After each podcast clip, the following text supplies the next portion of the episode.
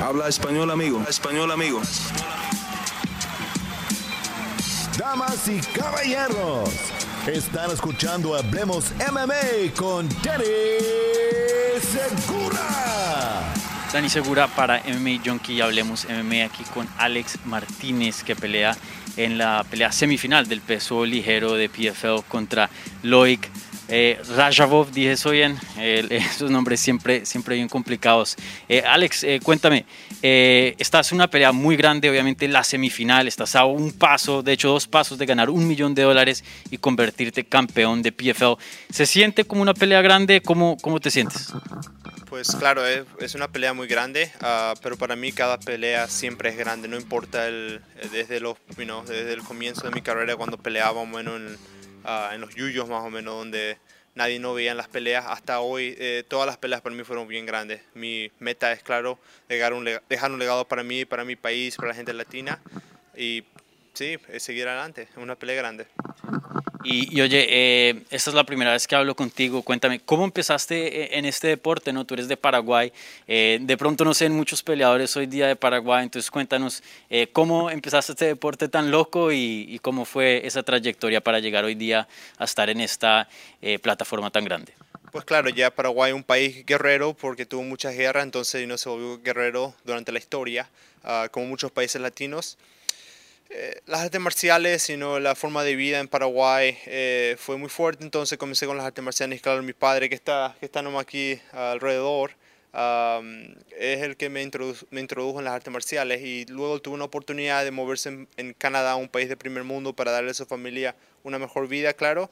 Entonces le agarró esa oportunidad, y yo me moví en Canadá y cuando tenía más o menos los 17, 18 años, quería hacer algo con mi vida, no sabía qué hacer todo me iba bien, los estudios estaban bien, pero no había nada que me, como se dice, que me motivaba para la vida.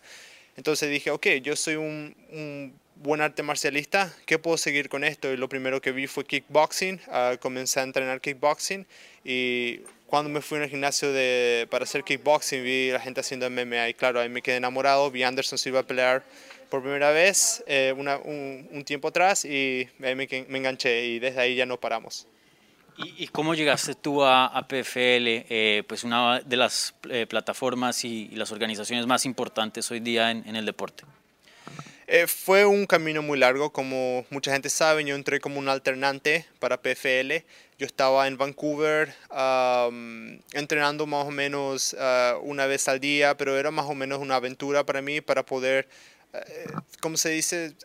Disfrutar la vida porque estuve, estuve en muchos campamentos de seguido y de repente no había ninguna peleas que venían delante para mí. Entonces dije a mi señora, ¿por qué no nos vamos a aventurar un poquito? Entonces nos fuimos a Vancouver.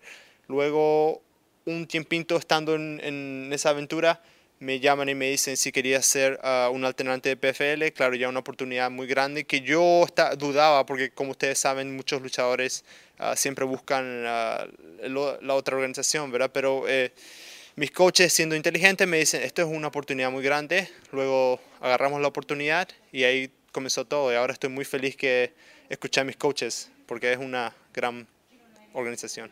Definitivamente hay una gran oportunidad para hacerte conocer y también ganarse un, milloncito de dólares, que eso es bastante en este deporte. Eh, ¿Ya te has, pensado en, la idea de, de, poder ser millonario o, paso a paso y, y, nada más enfocado en esta pelea con Loic? Ah, pues claro, y no, es algo que cuesta, como se dice, no darle un ojo uh, cegado a un millón, es mucho dinero, ¿verdad?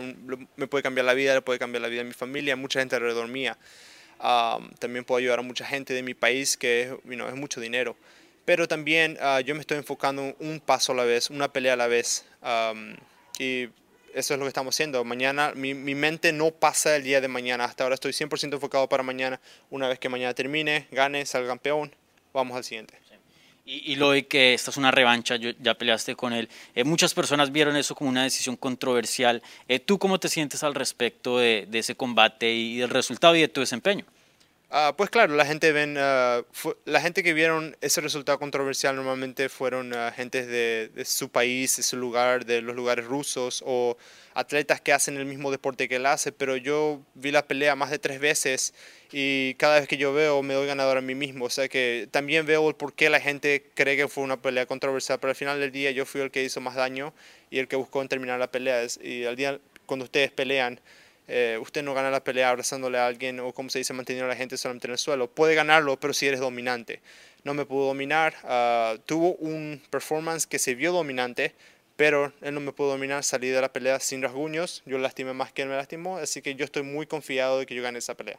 Eh, dos preguntitas bien rápido. Eh, ¿Sientes algún, no sé, algún sentimiento, algún querer de, poner un desempeño más dominante y de pronto no ir a los jueces y terminarlo para callar esas críticas?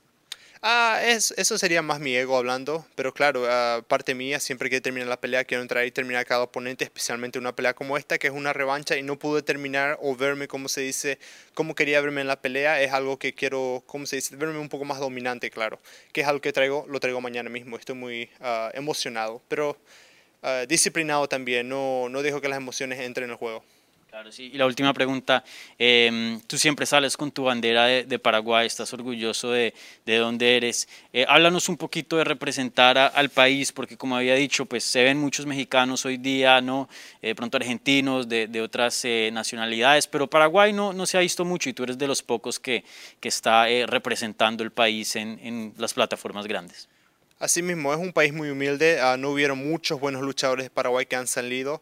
Ah, el, el, más grande cuando vine a hacer las MMA primero fue César Zamendia, que peleó por la UFC dos veces, y luego el siguiente sería yo, y luego hay unas cuantas personas, que, una camada que viene que son jóvenes, al igual que Masacre Toro está peleando aquí en los Estados Unidos, pero uh, sí, yo sería el segundo más grande que viene a ser de la nación paraguaya y es un orgullo muy grande de poder poner a mi país, Paraguay, ahí en el mapa, ah, especialmente cuando viene a ser algo en lo que somos muy buenos. Hay muy buenos luchadores paraguayos, nomás nunca tienen la oportunidad de financiera para poder seguir un deporte como este, porque Paraguay los deportes no se ven como prioridad, lastimosamente, pero uh, estoy orgulloso de poder ser uno de los que lleva el deporte adelante.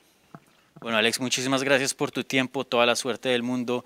Este viernes contra Loic va a ser un combate excelente y, bueno, te queda más obviamente el torneo, así que suerte en todo el torneo. Gracias. Muchas gracias por todo.